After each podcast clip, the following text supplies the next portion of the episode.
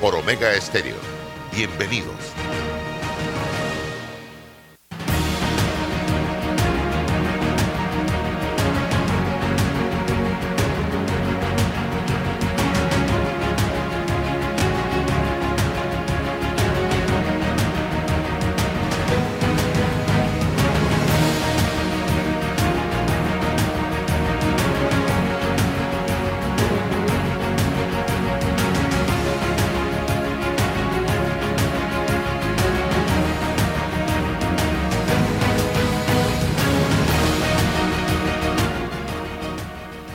Tal mis amigos? Tengan todos muy buenos días, bienvenidos. Estamos ya en este su programa Sin Rodeos a través de Omega Estéreo, emisora con cobertura nacional, eh, programa donde analizamos los temas de interés diariamente con el propósito de darles a ustedes información, nuestra posición y punto de vista que no es necesariamente la que usted tiene que comprar. Usted puede escuchar lo que nosotros decimos, puede leer, puede revisar y hacerse su propio análisis de lo que está pasando. Eh, hay temas importantes brevemente antes de comenzar con la primera entrevista. Eh, y molesta realmente todo lo que está pasando. Yo siento que nos estamos alejando cada día más de los preceptos de la democracia y nos estamos encasillando en, en pensar de que democracia es escoger el 5 de mayo de cada, o en mayo de cada cinco años, a nuestros diputados, representantes, alcaldes y presidentes y vicepresidentes de la República y para de contar. En eso ha quedado resumida la democracia panameña. Y eso es solo una pata de esa mesa llamada democracia. Cada día nos alejamos más. Aquí el presidente de la República, Laurentino Cortizo, se comprometió otra promesa más del señor Cortizo. Otra promesa más a tener en la corte a magistrados de alto nivel que pasaran pruebas paramétricas, no sé qué tipo de pruebas iban a hacer para eh, definir las figuras que estarían escogiendo para magistrados de la Corte Suprema de Justicia. En ese jueguito de esas pruebas, psico no sé qué cosas, nos llevaron por ese caminito, por ese eh, portillo. Escogieron a cinco, ya es la sexta magistrada de la Corte Suprema de Justicia. Creo que son eh, cinco mujeres con esta y un hombre. Y con excepción de la sexta, que no sé quién es, solo sé que tiene 32 años en la corte, que eso no me dice absolutamente nada. Porque si tú me estuvieras diciendo a mí 32 años en la Suprema Corte, de, eh, digo, en el órgano judicial, un órgano judicial impecable, un órgano judicial que no ha cometido errores, que ha sido transparente, que, del cual pudiéramos sentirnos orgullosos, pero es un órgano judicial del cual nadie se siente orgulloso en este país. Así que decirme a mí que 32 años, Vinicio tiene 35 en la Asamblea. Así que el tiempo de estar en una institución no me dice absolutamente nada. Y lo digo con claridad. No tengo nada contra Ariadne García. No la conozco siquiera. Sé que es de Azuero y que ha estado 32 años en el orden. Y ahora la Asamblea Nacional de Diputados nos dice que va a ser un proceso abreviado y que va a tratar hoy a tambor batiente entre comisión de credenciales y pleno de dar el trámite de ratificación a esta señora. Y punto. Y eso no puede ser porque el país necesita conocer la trayectoria de esta persona que va a ocupar un cargo tan importante en la Corte Suprema de Justicia, porque va a administrar justicia en nombre del pueblo panameño, señoras y señores, en nombre del Estado. Y eso no podemos seguir permitiéndolo. Entonces, ¿qué hacen los cinco magistrados que eran que los non plus ultra, que eran los magistrados de lujo, que el señor Cortizo había seleccionado. Y eso no hay que ser un bachiller para entenderlo. Se pusieron de acuerdo.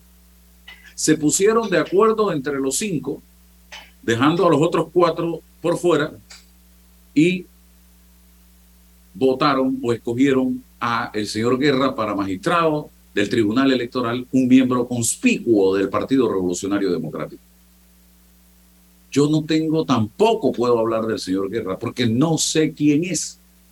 Conozco como periodista a su hermano Silvio Guerra. Del señor Luis Guerra sé que fue alcalde, pero sí sé que fue y es, ha sido miembro del Partido Revolucionario Democrático y vas a poner a un miembro del Partido Revolucionario Democrático en una coyuntura tan importante como esta, estamos ya en, en las vísperas de la elección del 2024, en ese organismo tan importante que es la cuna y la casa de la democracia, es el árbitro de la democracia. No, señores. Ah, de una vez te saltan los PRD y te dicen, pero ¿cuándo no ha sido así? Pero es que aquí llegó Nito Cortizo a cambiar esto, señoras y señores. Nito Cortizo nos prometió a nosotros que esto iba a cambiar. Él no dijo que iba a seguir haciendo lo mismo. Y lo que ha hecho es la misma jeringa con diferente pitonga. Es exactamente lo mismo o peor, porque él, aquí lo que se dio, y se los voy a decir francamente, fue un trueque político entre la Corte y el Ejecutivo, con la intervención también de factores internos de la Asamblea. En la Corte no querían a el candidato que quería el Ejecutivo, que era Armando Fuentes. Y si no lo han dicho, yo sí lo voy a decir en la Corte no querían al candidato del Ejecutivo, Armando Fuentes, del Ejecutivo y de, de, algunos sectores del Ejecutivo y de algunos sectores del Legislativo, el señor Armando Fuentes. No lo querían. Y lo que hicieron fue un trueque. Bueno, yo no voto en el Ejecutivo, no te pongo a Armando Fuentes, pero tú me pones a Luis Guerra entonces, del PRD. Y pusieron a Luis Guerra, pero no pusieron a Armando Fuentes, sino que le pusieron al que la corte, los cinco de la corte querían, que era a la señora Ariadne García. Esto fue, así fue, señoras y señores. Así se está manejando nuestra democracia en este país. Así se está manejando nuestra justicia. Así se está manejando la institución electoral. Entonces, Estamos caminando paso a paso, distanciándonos a paso firme de los preceptos de la democracia. La Corte no tiene por qué estar negociando nada. La Corte tenía simple y sencillamente que revisar las hojas de vida y buscar a las personas más independientes, con mayor autonomía, y de esa lista sacar la mejor figura para ocupar el cargo de magistrado del Tribunal Electoral. Igual, la señora Ariadne García, según se ha dicho hasta el día de hoy que no la conozco, igual que al señor Guerra, porque no me he tomado ni un vaso de agua ni he cruzado media palabra con ninguno de los dos. Yo no sé quiénes son, no sé quién es Ariadne García, no la conozco, repito, pero no estaba en la lista corta. Entonces, ¿para qué le das la responsabilidad a un equipo de personas para que analicen un las hojas de vida de aspirantes y a la final tú haces lo que te da la gana, que la constitución te lo permite. Entonces no hagamos el trámite ese de pasar por una, eh, una mesa de, del pacto de Estado por la justicia, lo que ustedes quieran, a estas figuras y a la final tú vas a hacer lo que te da la gana. Entonces, y aquí, esto no es la primera vez, repito, ya esto se ha dado en el gobierno del señor Martinelli, trajeron de afuera al señor Moncada y lo pusieron de magistrado de la Corte Suprema de Justicia. No estaba ni siquiera entre las figuras. Que repito, lo puede hacer porque la constitución se lo permite, pero entonces no hagamos el show de tener a una comisión de personalidades que van a analizar X, Y, eh, currículos de vida, porque eso es perder el tiempo. No hagan perder el tiempo a la gente si ustedes van a hacer lo que le da la gana al final, porque la constitución se lo permite. Entonces, estamos, repito, caminando a paso firme en la dirección contraria de las reglas de la democracia. Y esto se va a poner peor, señores, se los advierto. Se va a poner peor y lo que están haciendo en este momento tiene un tufillo a que vamos a tener situaciones muy complicadas en las próximas elecciones. Y la única forma de parar esto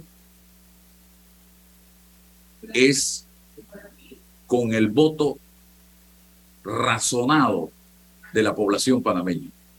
Razonado de la población panameña. Porque estamos en este momento eh, en medio de una tormenta perfecta. Por ahí anda el otro señor que ahora se autodenomina, se como el Mesías, el que va a salvar al mundo, el Superman, el Spider-Man, el, el, Flash, el Aquaman, lo que tú quieras, eh, diciendo que él va a salvar a este país, un país que él mismo se encargó de destruir durante su primera administración, y en un país donde se robaron hasta las hojas de raya y de y papel bond que habían en la presidencia en ese momento. Hasta los lápices se los llevaron para la casa. Y ahora este, esta gente quiere venir a salvar el país. Y como tienen audiencia el 31 de octubre, ya usted vio lo que pasó ayer. Eh, ambulancia, camilla, eh, médico, eh, inyecciones en vivo y por, por prácticamente transmitieron en vivo las inyecciones, eh, que le duele todo, que eh, haciendo el show característico de él. Entonces, ¿cómo usted puede pensar? Yo no puedo entender que haya gente pensante en este país con medio dedo de frente que le crea una sola palabra a esta gente. Media palabra.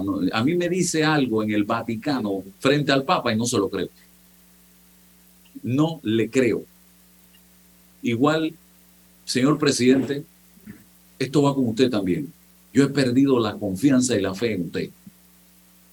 Porque cuando yo lo vi a usted en campaña, pensé, como muchos panameños, que tenía buenas intenciones. Y lo que he visto durante los últimos meses de parte suya con lo de la UNACHI, ahora con lo del IFARU, la actitud suya de poco me importa, da tristeza. Eso, eso es simplemente despreciar al país. Porque si en un país serio, el director del IFARO ya no estuviera en ese puesto.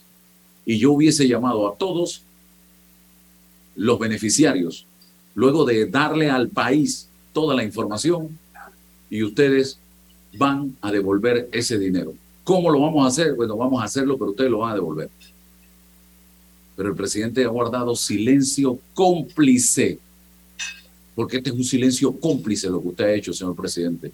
Llevamos ocho días de este escándalo y usted no ha dicho ni esta boca es mía. Y yo sé que el plan es seguir callados y ya poco a poco vamos enterrando el tema y cuando venimos de fiesta patria ya el IFARO le hemos dado la vuelta y nadie va a seguir hablando del IFARO y seguimos con nuestro cuadro político, porque así es que hablan el señor Meneses, con el proyecto que eh, tienen para él para ser político o candidato en Arraiján. De eso se trata. Porque este pueblo es así, pues, llamarada de capullo. Y nada pasa. Vamos con la primera entrevista rápidamente, que es un tema muy interesante. Eh, don Roberto, eh, vamos con el primero de los invitados, Jorge Altamirano Duque, porque con él vamos a hablar un poco de el cáñamo.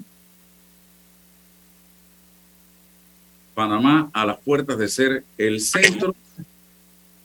Algo pasó aquí. Se fue. Panamá a las puertas de ser el centro de manufactura de cáñamo no psicoactivo de las Américas. Esto es algo que estaba pendiente y por lo que eh, se llevan ya años de estar haciendo eh, propuestas en la Asamblea Nacional de Diputados para este tema. Eh, cuénteme un poquito primero qué es el cáñamo, eh, señor Altamirano Duque. Cómo no, muchas gracias, señor Alvarado. El cáñamo es, es lo mismo que la planta de cannabis. Vienen de la misma familia, la planta cannabis sativa L. sin embargo, tiene una definición diferente, que es un tema meramente político para poder definir cuál es caña, cannabis psicoactivo y cuál sería cáñamo industrial no psicoactivo, que es el porcentaje de THC. Hay eh, algunos países que tienen un porcentaje bajo, como los Estados Unidos, que tienen un, eh, el porcentaje establecido de 0.3% de THC. Y hay otro grupo de países, los cuales se llaman eh, los, los one percenters, los países de 1%, que son la mayoría de los países latinoamericanos y todos los países que han regularizado y legalizado el cáñamo más reciente. Eh, igualmente, los Estados Unidos está pidiendo eh, subir el porcentaje de cáñamo a 1% para poder ser más competitivos con el resto de los países de la región. ¿Pero es lo mismo que el cannabis o no es lo mismo? Son la misma planta, pero tienen diferentes usos. Por ejemplo, el cannabis psicoactivo, que es el que conocemos, el que las personas se fuman o el que se usa para temas medicinales, eh, Este se usa específicamente para eso. Entonces el cáñamo tiene otros usos. Tiene el tema de la fibra, tiene el tema de la, de la, de la semilla, tiene el tema de la flor. Y cada uno tiene un proceso diferente, una forma de sembrarlo diferente, una forma de procesarlo diferente, etcétera. O sea que es lo mismo, pero no es lo mismo porque no se usan para lo mismo y no tienen el mismo uso. O sea, eh, de cada planta puedes sacar diferentes industrias. Eh, pero también hay cáñamo recreativo. No existe tal cosa como cáñamo recreativo, ya que eh, uno se puede fumar o ingerir toda la flor de cáñamo que pueda en el planeta y no le va a hacer absolutamente nada. Eh, del cáñamo se saca mucho CBD, por ejemplo, o otros cannabinoides que no, que no tienen en altas cantidades el, el cannabis psicoactivo. Ok. Los, para uso medicinal, ¿qué ataca directamente o en qué ayuda directamente? Bueno, el cáñamo más que todo se usa es para temas industriales, eh, construcción, para temas de, cosméticos, alimentación, neutracéuticos, eh, eh, grafeno, para textiles, bioplásticos, biocombustibles, todos los subproductos del petróleo, todos los subproductos del algodón, todos los subproductos de la pulpa de papel. así que el tema medicinal no tanto es medicinal, eh, más que todo neutracéutico y se puede usar entonces como suplementos vitamínicos, por mm. ejemplo. Ya usted ve que en los supermercados aquí en Panamá ya tienes harina de semilla, ya tienes eh, semilla de cáñamo, ya tienes leche de cáñamo y bueno, todos esos son suplementos también. Eh, bueno. ¿Y por qué en Panamá no hemos entrado en este tema del cáñamo todavía? Bueno, lastimosamente este proyecto eh, viene siendo arrastrado los últimos 36 meses eh, por la diputada Kaira Harding. Nosotros estábamos muy expectativos que el día de ayer iban a meter en la orden del día en la Asamblea, en la Comisión de, de Comercio y Asuntos Económicos, iban a meter el tema del cáñamo. Sin embargo, al mediodía nos dimos cuenta de que eso no fue así, que hablaron otros puntos. Yo quisiera aprovechar, señor Álvaro, el espacio para poder eh, darle un mensaje al diputado Jaime Vargas, al diputado Julio Mendoza, Néstor Guardia, Roberto Ayala, Pancho Alemán, Lilia Batista, José María Herrera, eh, Hugo Méndez y al diputado Juan Diego Vázquez, que eh, nos ayuden a poder pasar esta ley tan importante para este país, que no solamente eh, tiene el potencial, no solamente de generación de empleos para el pueblo panameño y de riquezas para Panamá y para el sector agroindustrial, sino que también tiene el potencial de convertirnos a Panamá en un hub de procesamiento y manufactura de cáñamo de las Américas. Nosotros somos el destino perfecto para satisfacer esa gran demanda del mercado actual del cáñamo por nuestras ventajas logísticas y, geográficas. El mercado del cáñamo es un mercado que está en constante crecimiento y se estima que para el 2027 va a tener un, un, un valor aproximado de 8.6 mil millones de dólares. Eso es un billetón. Eso es mucho dinero. Entonces Panamá está en el lugar perfecto y sin embargo no se está aprovechando. No se ha aprovechado, no sabemos por qué la diputada está arrastrando este, este esta ley por tanto tiempo, si ya lo pasaron de primer debate a segundo debate. lo tenían engavetado. Y bueno, eso sí, lo que quiero dar también las gracias al diputado Jaime Vargas y a Juan Diego Vázquez también y a Julio Mendoza, que ellos están, han estado detrás de este proyecto para que se pueda discutir en la Asamblea. Y bueno, pues muchas gracias a ellos que sí han estado 100% apoyándonos en esta Importante que la gente logre entender eh, que la utilización, repito, del cáñamo es para uso textil, o sea, estamos hablando de telas, ¿cierto? Sí. Estamos hablando cuerdas. ¿Qué tipo de cuerdas se refieren? ¿Soga? Todas, las, todas las cuerdas, soga, por ejemplo, los barcos en la Segunda Guerra Mundial en los Estados Unidos, las sogas de los barcos de guerra eran a base de cáñamo. Es más, antes de eso, en los Estados Unidos uno podía pagar sus impuestos con cáñamo. Mira tú. Así eh, es. Papel, ¿qué tipo de papel? ¿Papel bond puede ser? Papel bond, papel higiénico, todo, mire, todo, todos los productos que salen de la industria de, de, de, la pulpa de papel de árbol, uno lo puede hacer de cáñamo. La diferencia es que no demora 20 años en crecer, sino demora 3 meses y no daña el ecosistema alrededor. Es, es una planta muy, muy, muy positiva para eh, la parte ecológica. Eh, extrae dióxido de carbono de la atmósfera y también es una planta que, que, se puede usar para poder eh, meterse en el tema de los bonos de carbono. Elementos aislantes, combustible de motores. Así es, biocombustibles, materiales de construcción, bloques, cemento, pintura, grafeno. Cosméticos. Cosméticos. Más de 3.000 usos tiene esta planta. Esta planta uno puede crear cientos de industrias paralelas a la industria actual que existe en el planeta. De todo para comestible también funciona.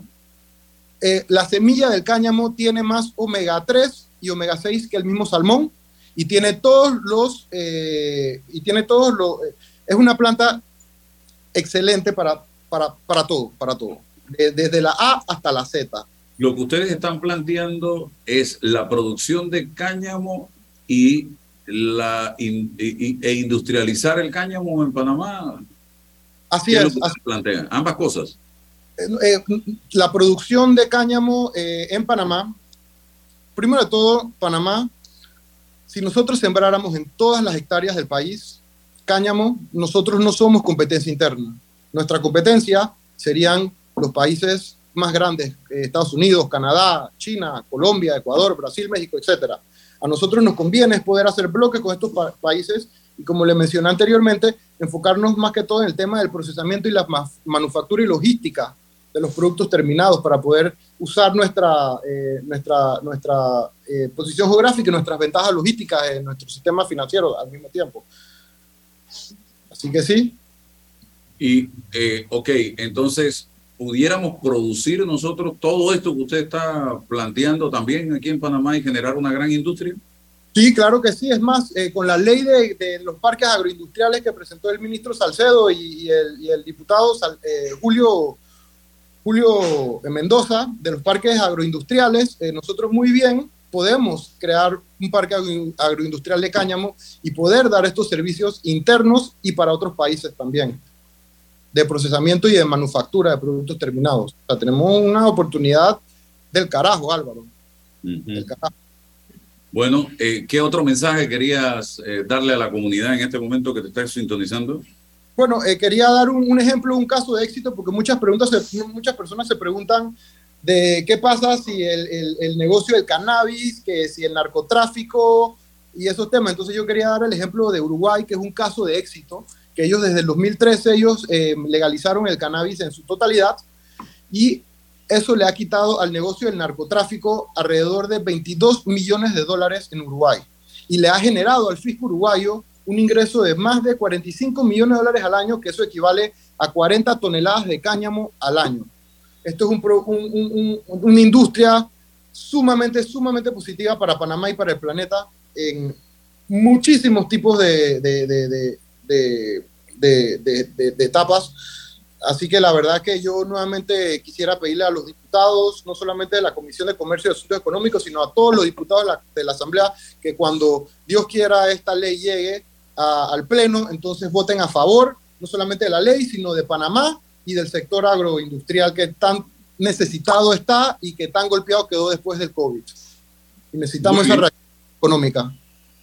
Muy bien, gracias eh, por participar en este momento, licenciado Altamirano Duque, con nosotros hablando del cáñamo. Es algo nuevo, algo novedoso, y lo preocupante es que como un diputado de la República le mete el freno de mano a algo que puede ser beneficioso para el país. Caramba, yo creo que los diputados de la República tienen que estar buscando alternativas para que se desarrolle producto, esto eh, para que desarrolle, perdón, perdón eh, eh, industria, empleo, mano de obra, y esto va a traer eso por lo que usted está explicando, señor Altamirano Duque, o estoy equivocado. Está totalmente correcto. Es más, de cada hectárea aproximadamente generan 14 empleos por hectárea, incluyendo la persona que pone la semilla hasta la persona que lo procesa, y eso sin contar el sinfín de empleos que eso va a generar de la parte del procesamiento, de la manufactura, de los productos terminados, de la logística de los productos, de la misma venta del producto terminado interno y de exportación. Acá, entre nos, ¿a quién no le conviene que se desarrolle esta industria en Panamá? ¿A quién no le conviene? Una pregunta difícil. Eh, hay, que, hay que hilar delgado, hay que irse. Alguien pudiera estar detrás de que esto no avance. De seguro hay alguien detrás de esto, no te podía decir quién es, porque pecara de, ignorante, eh, ya que no, no, no, puedo decir que tal persona o tal industria. Eh, sin embargo, esa persona o esa industria o ese grupo de personas están siendo sumamente egoístas con el panameño, con la persona más necesitada, con el pueblo, con la persona del campo que necesita industrias nuevas como la del cáñamo para poder empezar a generar y empezar a poder eh, generar recursos para ellos, para su familia y para el área, eh, para la región en general. Eh, así que no, nuevamente, diputada Kaira Hardy, le pregunto directamente por qué está demorando el proyecto, qué es lo que está pasando y por favor deje que se discuta en segundo debate y que lo pasemos a tercer debate y no esperemos hasta enero o esperemos hasta las próximas elecciones porque este es un tema que no podemos esperar más, ya hemos estado esperando 36 meses innecesarios, mire Costa Rica ya, ya, ya está pasando la ley, Colombia ya la pasó, somos los últimos y estamos, como le dije, estamos en, el lugar correcto, en el momento correcto y no estamos haciendo nada. Muy bien, gracias, gracias, muchas gracias por estar con nosotros. Vamos rápidamente con otra entrevista en la mañana de hoy. Estamos en este su programa Sin Rodeos a través de eh, Omega Estéreo.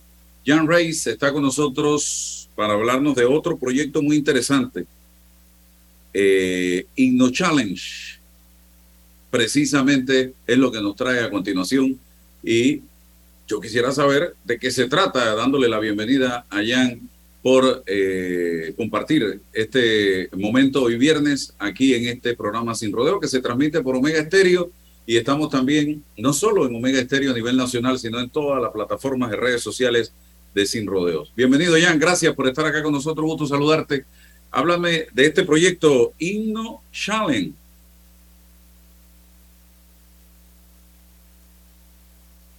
Bien, eh, no sé si me escuchas. ¿Me escuchas, Jan? Vamos a ver si nos está escuchando. Ahí está en pantalla ya. Eh, micrófono, vamos a ver si logramos conectar el audio eh, para absorber estas interrogantes que tenemos en el día de hoy, señoras y señores. Así que usted me avisará. Vamos a ver. ¿Estamos listos? No te escucho absolutamente nada. Hay problemas con el audio. Aparentemente. Si vamos al cambio, eh, Robert, y regresamos para conectarnos bien con Jan Reis aquí en Sin Rodeos. ¿Quieres quedar a la altura con tu familia, tus amigos, tu pareja, tu esposo, tus hijos? Prueba 1820, un café 100% de altura. Bueno, me voy a comer con una estrella. Mm. Espérate, ¿y tu esposa sabe? Claro, ella sabe que la estrella del sabor es American Star. Y por eso en la casa comemos delicioso. American Star, el tasajo, jamón, chorizos y embutidos más suaves, económicos y con el sabor que le gusta a todos. ¡Oh! ¿Me invitas a conocer esa estrella? Busca la estrella roja y azul American Star, la estrella de tu cocina. El momento de remodelar tu casa para las fiestas es ahora. Solicita tu préstamo personal de soluciones financieras Mi Éxito con excelentes condiciones y beneficios. Escríbenos ahora al 6330-2334. Ver condiciones en miexito.net diagonal promociones. Recuerda que vamos donde estés con Mi Éxito Express. Bambito Agua de Manantial, directo desde el volcán Barú y Tierras Altas. La frescura del manantial llega a tu casa u oficina ya lista para disfrutar. Consúmelo panameño, consúmelo nacional. Para pedidos 206-0019-6942-2262. Bambito Agua de Manantial. Contamos contigo para garantizar que votes en el lugar que te corresponde en la elección general de 2024. Si cambiaste de residencia, actualízate antes del 5 de enero de 2023. Ingresa a verificate.t.gov.pa para saber si estás actualizado. Si no lo estás, puedes actualizarte en cualquiera de nuestras oficinas en todo el país o también ingresar a tribunalcontigo.com. Tribunal Electoral. La patria la hacemos contigo. Ya está aquí, Sala de Belleza Magic, con blowers a solo 5 dólares cualquier largo, lavado, blower y plancha a solo 12,95 o el espectacular combo de blowers, cejas y pestañas a un super precio, 19,95. Estamos ubicados justo al lado de la entrada de la Casa de la Cultura en la ciudad de David. Nuestro horario es de lunes a viernes de 7 de la mañana a 6 de la tarde y sábados de 9 de la mañana a 5 de la tarde. Contáctanos al 779 04 o encuéntranos en redes arroba magicsalon.latoleana. La línea 1 del metro pronto llegará a Villasaita, beneficiando a más de 300.000 residentes del área norte de la ciudad. Contará con una estación terminal con capacidad de 10.000 pasajeros por hora. Metro de Panamá, elevando tu tren de vida. Bueno, yo veo que la carretera acá en Lomacobá está avanzando. Yo me dedico a la venta de frutas y vegetales, abastecos, abarroterías y tienditas. Y uno se pone contento, pues, de que con la construcción de todos estos carriles que están haciendo, voy a poder llegar más rápido allá a la ciudad y voy a repartir todo en menos tiempo y ahorrarme plata en gasolina. Ya falta menos. La ampliación del tramo entre el Puente de las Américas y Arraiján lleva más del 50% de avance y al terminar será más fácil entrar y salir de la ciudad, mejorando la vida de cientos de miles de panameños. Ministerio de Obras Públicas, Gobierno Nacional. Agua pura de nuestra tierra, riqueza inmensa de vida y salud. Ponte al día en minutos. En línea desde tu hogar puedes realizar tus pagos y realizar cualquier reclamo. Sin filas, rápido y seguro. Gobierno Nacional y dan.gov.pa. Somos agua. Trabajando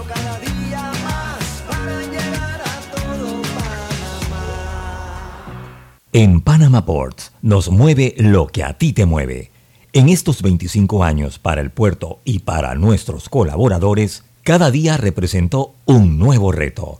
Pero gracias a ese esfuerzo, a esas ganas de crecer y de salir adelante, es lo que nos ha llevado a estar donde nos encontramos hoy. Panama Ports, 25 años unidos a Panamá. Hola amigos, hoy les contaremos en cuatro sencillos pasos cómo lograr sus metas ahorrando con caja de ahorros. Paso 1. Determina la cifra que puedes ahorrar y lleva un control de tus gastos. Paso 2. Plantéate una meta. Paso 3. Abre una cuenta de ahorros en caja de ahorros que tiene para niños, jóvenes y adultos. Paso 4. No te lo gastes todo y ahorra para el futuro, porque con esfuerzo puedes lograr todo lo que te propongas. Caja de ahorros, el banco de la familia parameña. Ni los chat puedo leer ya. En Sosa y Arango el examen es de cortesía y hay paquetes de aros más lentes desde 49 balboas. Es que no tengo tiempo de ir hasta allá. Son 36 sucursales, siempre hay una muy cerca. Óptica Sosa y Arango, tenemos todo para ti. Conoce a uno de los mineros profesionales de Cobre Panamá. Mi nombre es Carlos Gómez y dirijo el área de arqueología de Cobre Panamá. Mi trabajo es emocionante porque es investigar el pasado de culturas de hace 2300 años. Yo exhorto a los jóvenes que estudien arqueología que hace falta y un proyecto longitudinal como este ofrece las oportunidades para insertarse. Sigue la historia de este panameño en nuestras redes sociales arroba Cobre Panamá y descubre por qué Cobre es el futuro. Al que madruga, el metro lo ayuda. Ahora de lunes a viernes podrás viajar con nosotros desde las 4 y 30 M hasta las 11 PM. Metro de Panamá, elevando tu tren de vida. Déjate llevar por la frescura del pollo melo. Panameño como tú. Déjate llevar por la frescura del pollo melo. Variedad y calidad. Melo. Frescura de altos estándares. la calidad es una promesa. Para llevarte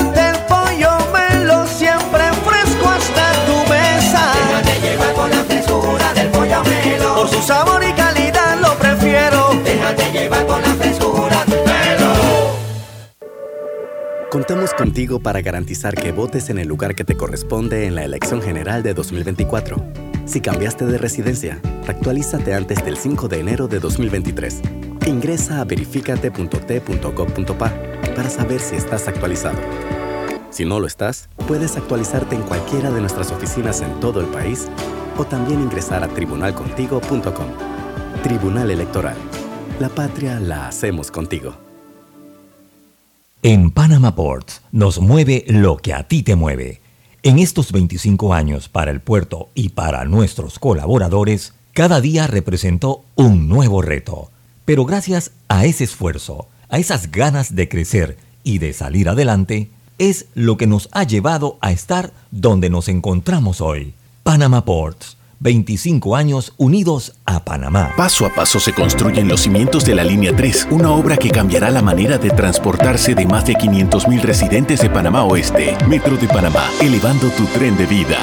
Bueno, yo veo que la carretera acá en Lomacobá está avanzando. Yo me dedico a la venta de frutas y vegetales, abastecos, abarroterías y tienditas. Y uno se pone contento, pues, de que con la construcción de todos estos carriles que están haciendo, voy a poder llegar más rápido allá a la ciudad y voy a repartir todo en menos tiempo y ahorrarme plata en gasolina. Ya falta menos. La ampliación del tramo entre el Puente de las Américas y Arraiján lleva más del 50% de avance y al terminar será más fácil entrar y salir de la ciudad, mejorando la vida de cientos de miles de panameños. Ministerio de Obras Públicas, Gobierno Nacional. Hace 25 años llegó Más Móvil, la señal que el país esperaba para avanzar con las últimas tecnologías. Una señal de unión que ha cerrado brechas. Una señal de progreso con grandes aportes a la economía de Panamá. Una señal de innovación con una potente red de fibra, más TV total y más Wi-Fi 360. A simple vista es solo tecnología, pero es el talento de nuestra gente, la verdadera señal del futuro. Más Móvil, la señal de Panamá. ¿Ya tienes todas tus vacunas? Protégete de enfermedades y sus complicaciones en el futuro. Prevenir es la clave para una vida sana. Las vacunas son seguras. Caja de Seguro Social. Aquí, ahora, siempre. Que tus vacaciones, remodelaciones, metas y navidades no se queden pequeñas. Agrándalas con un préstamo personal de caja de ahorros. Y con el desembolso te regalamos 200 balboas. Solicita el tuyo hoy en nuestras sucursales. Te ofrecemos rápida aprobación, cómodas mensualidades, facilidades de refinanciamiento e intereses sobre saldo. Caja de ahorros, el banco de la familia panameña. Promoción válida del 19 de octubre al 30 de noviembre de 2022. Ver términos y condiciones en cajadeahorros.com.pa. Hermano panameño, la recuperación empieza en ti. Cemento Chagres, el cemento panameño que nos une. La emergencia climática es una carrera que estamos perdiendo. Panamá, capital de emociones. Bahía Motors y Los Rabanes te invita este domingo 30 de octubre a la primera carrera concierto Corre contra el cambio climático. En el tramo marino, desde las 6 de la mañana, inscríbete ya en www.papaya25.com y dejemos juntos una huella verde en Panamá. Emisora Jan. Jan, bienvenido. Gracias eh, por acompañarnos en este momento y vamos rápidamente con eh, lo que te había preguntado, que es el Himno Challenge. ¿De qué se trata? Háblame de eso. Gracias Álvaro, buenos días. Disculpen ahí el tema técnico para tener audio y poder conversarte.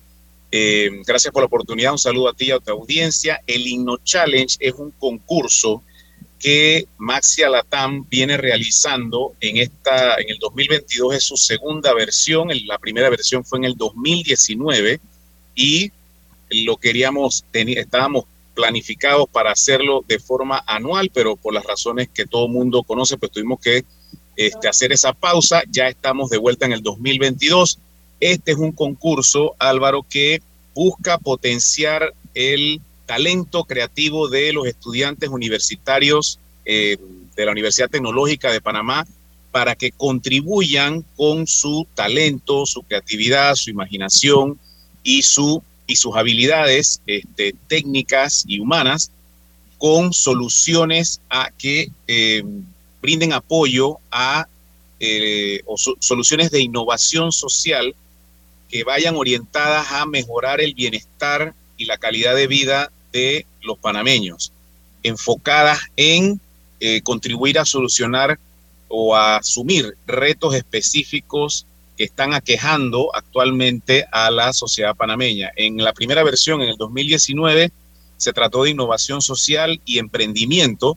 Entonces se dieron al final cinco emprendimientos de innovación social. Allí hubo, eh, se cristalizaron emprendimientos alrededor de la captación de aguas pluviales, alrededor de la, construcción de bloques con material reciclado, eh, y otros eh, sistemas de información y demás. En esta vuelta, en el 2022, estamos alrededor de Big Data de salud. Los muchachos están asumiendo el reto para contribuir con la mejora de la salud poblacional de este país a través de la interpretación de data, el procesamiento de data utilizando herramientas tecnológicas avanzadas como Machine Learning e, e inteligencia artificial para que ayuden a la acelerada o agilizar la generación de información que permita crear cursos de acción o generar cursos de acción que vayan orientados a mejorar la salud de la población. ¿Por qué la Universidad Tecnológica de Panamá específicamente?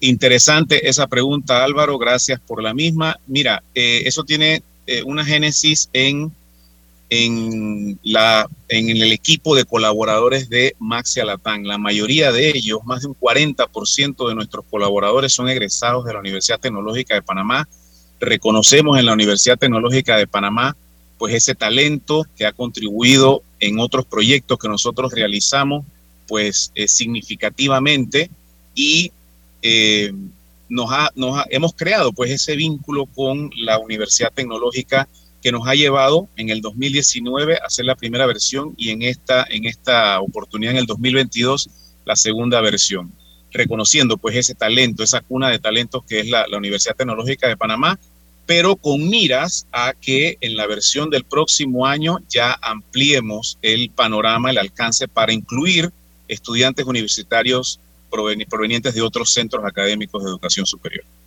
Testimonios de los participantes que, eh, que son los que han sido precisamente eh, elegidos.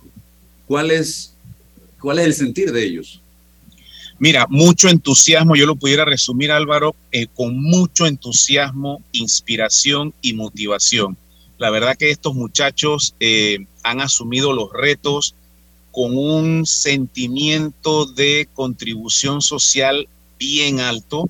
Ellos tienen claro el tema de la contribución social, el tema del impacto que esto va a generar en la sociedad panameña, específicamente en lo que a salud poblacional se refiere manejo de información para mejorar la salud poblacional se refiere. Así es que eh, ellos están súper motivados, super, están súper entusiasmados e inspirados en, crear esas soluciones eh, tecnológicas. Eh, en esta oportunidad, pues en el concurso serán prototipos que luego, dependiendo pues de la calidad de los mismos, podrán convertirse a corto plazo en ya proyectos debidamente implementados. Ok, beneficios precisamente del proyecto ganador eh, en el sector salud y a la población panameña. Mira, yo pudiera resumir el, el principal en, en, un beneficio principal de los muchos que hay. Eh, se va a estar analizando, se va a estar procesando y se va a estar interpretando data. El sector salud, Álvaro, eh, es, está entre los sectores que más cantidad de datos genera. Se registra una cantidad abismal de datos, pero eh, falta esa capacidad de generar información. Datos son una cosa, información es otra, y es con la información que tú puedes generar cursos de acción. Entonces el impacto concreto es poder agilizar, poder acelerar, poder traer más hacia el presente la posibilidad de tener información de tendencias, patrones y demás que permita a las entidades de salud generar esas eh, políticas de salud pública que vayan orientadas a, uno, dar docencia a la población mucho más específica, mucho más enfocada. Dos, que vaya orientada a darle ese giro a los comportamientos y conductas de la población que precisamente nos llevan a padecer condiciones eh, crónicas como lo son la hipertensión, la diabetes y demás, eso eh, estamos muy cerca, Álvaro, con, con la iniciativa de InnoChallenge Big Data de Salud, de poder tener esa información a mano en tiempo, de forma oportuna, para que eh, los responsables pues, de generar esos cursos de acción puedan eh, diseñar esas políticas que permitan entonces ir, ir minimizando la ocurrencia de estas, de estas eh, de estos padecimientos crónicos y poder ir mejorando paulatinamente la salud de la población, evitando que la población desarrolle estas patologías crónicas. Y para finalizar, se necesitaría las, la inversión del Seguro Social en estos proyectos para beneficiar a los asegurados. ¿Estarían el seguro en disposición de hacerlo? ¿Qué información tienen ustedes al respecto?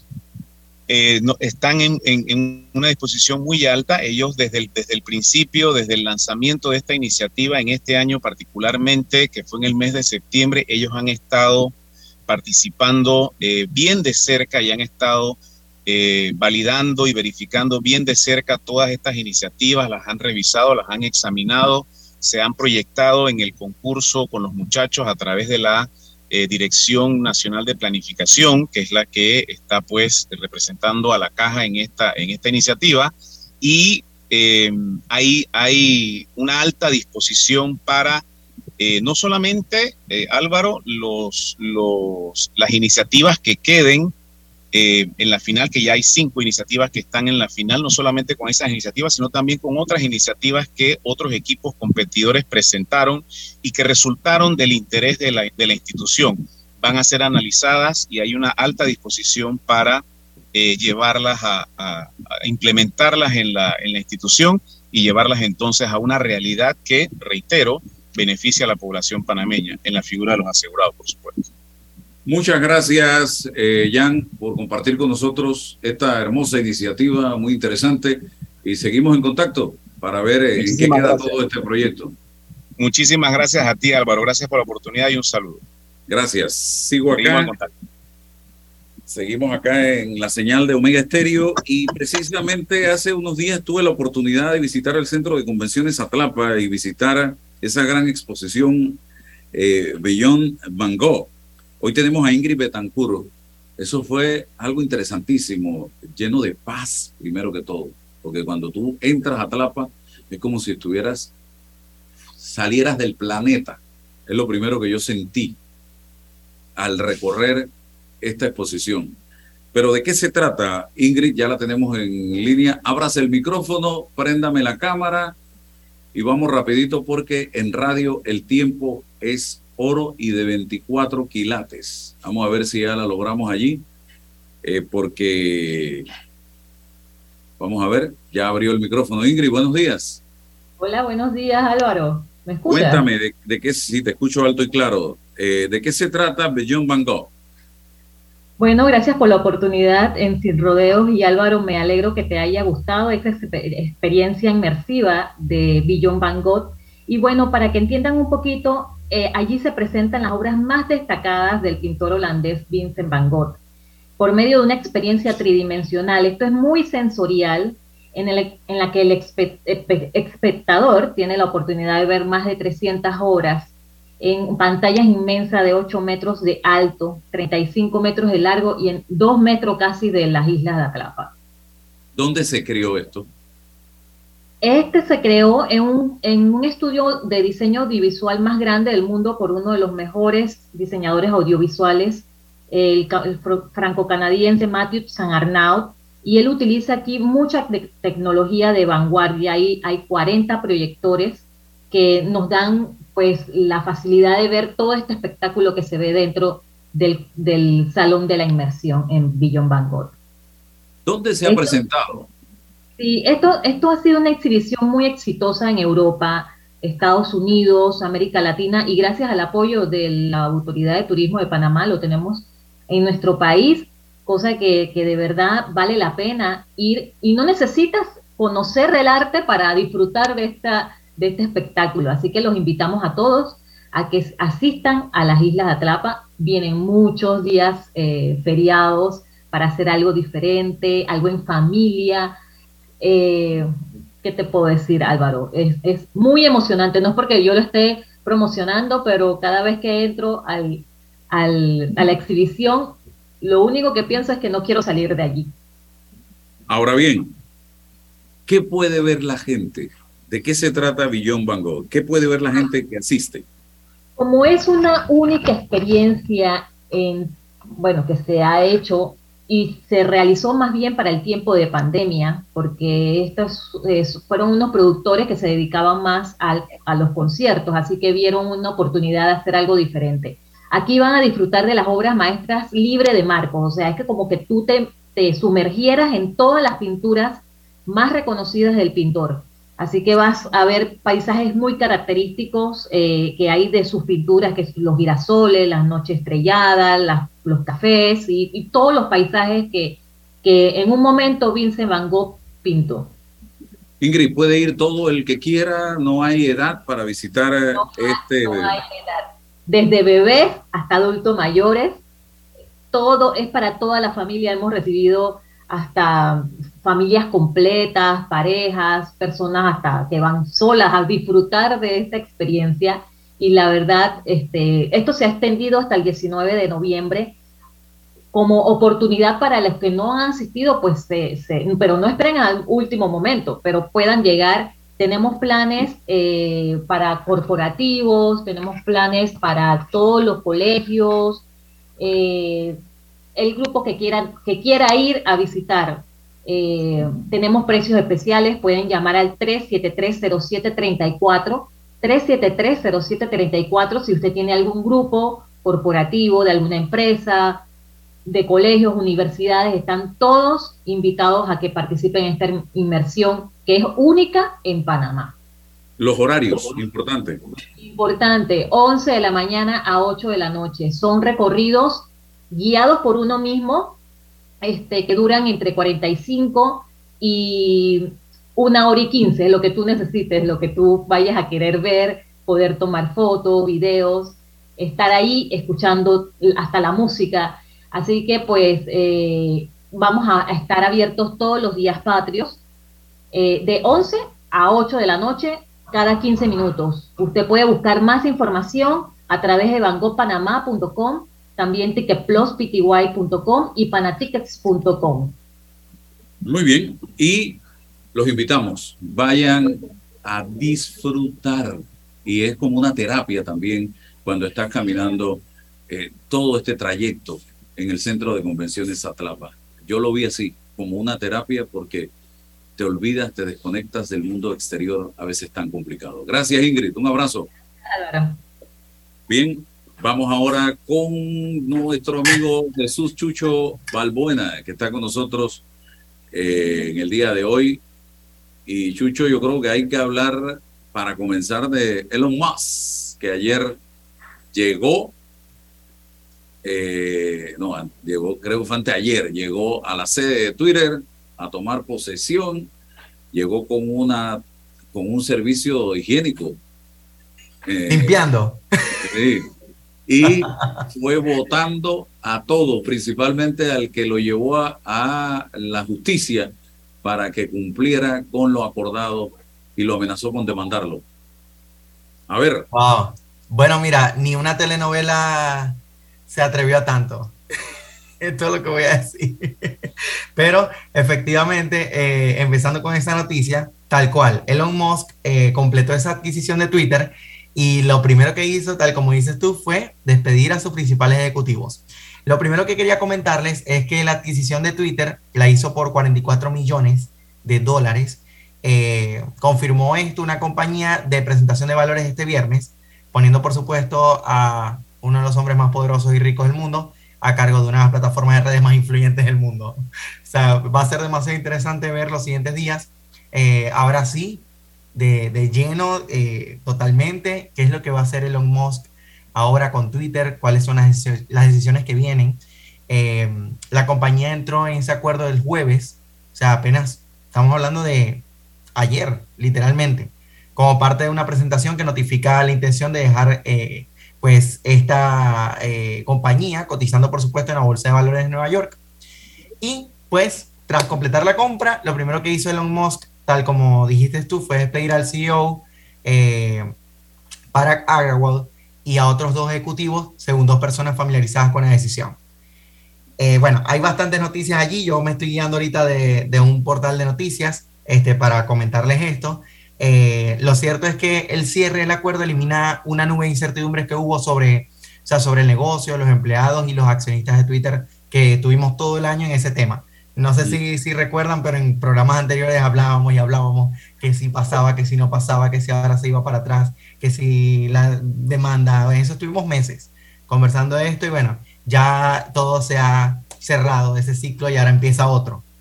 ¿Cómo, cómo, cómo es el negocio de Twitter? Porque estamos hablando de miles de millones de dólares invertidos en esta compra. Pero ¿dónde está el negocio de Twitter? ¿Cómo se genera ingreso en Twitter?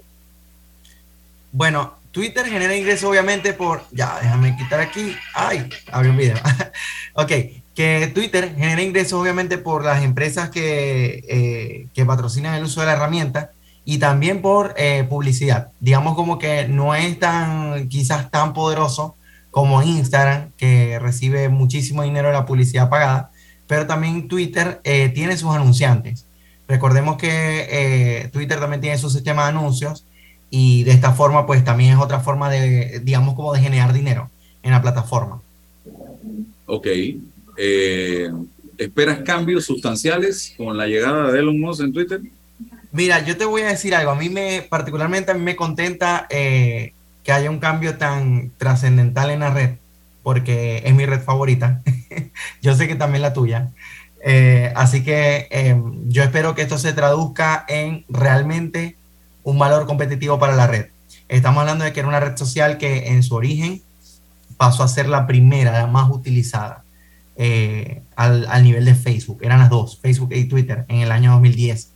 2006 se crea Twitter, recordemos para hacer un recuento breve, en el 2006 se crea Twitter, ya en el 2010 la plataforma toma pues un crecimiento bastante grande.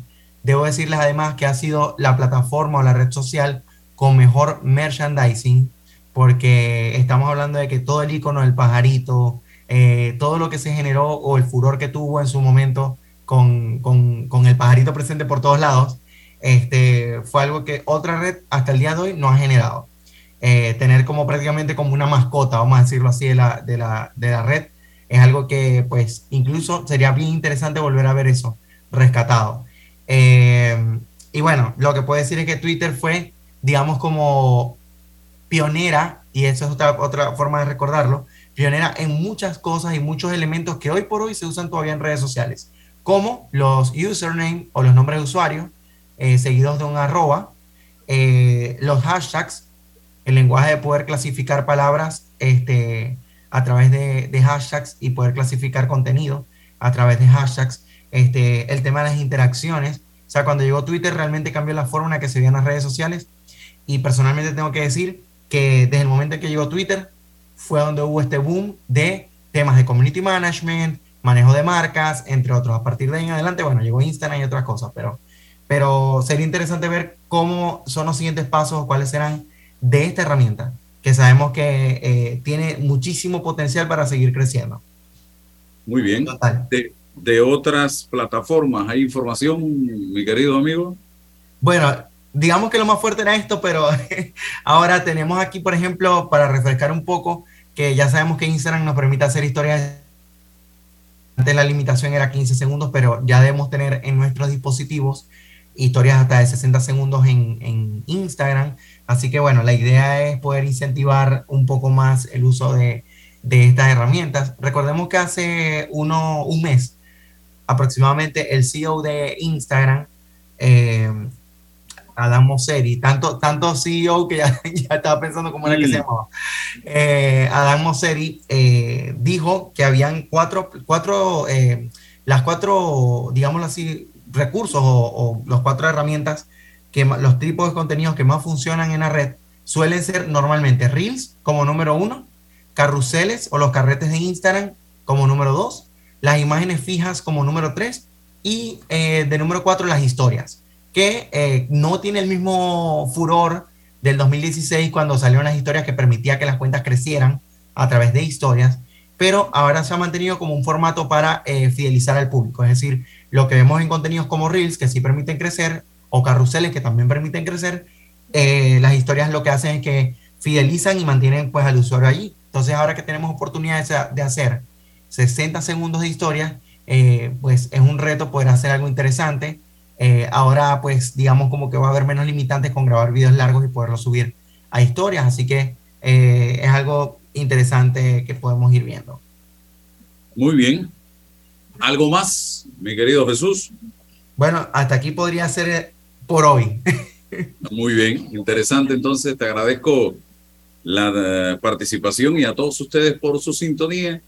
Este programa va a quedar colgado en nuestras redes sociales. Eh, en eh, Instagram, en TikTok, YouTube, Facebook, fanpage y Twitter. Así que gracias, que tengan un excelente fin de semana y si Dios nos permite mañana, el lunes estaremos nuevamente con ustedes. Gracias.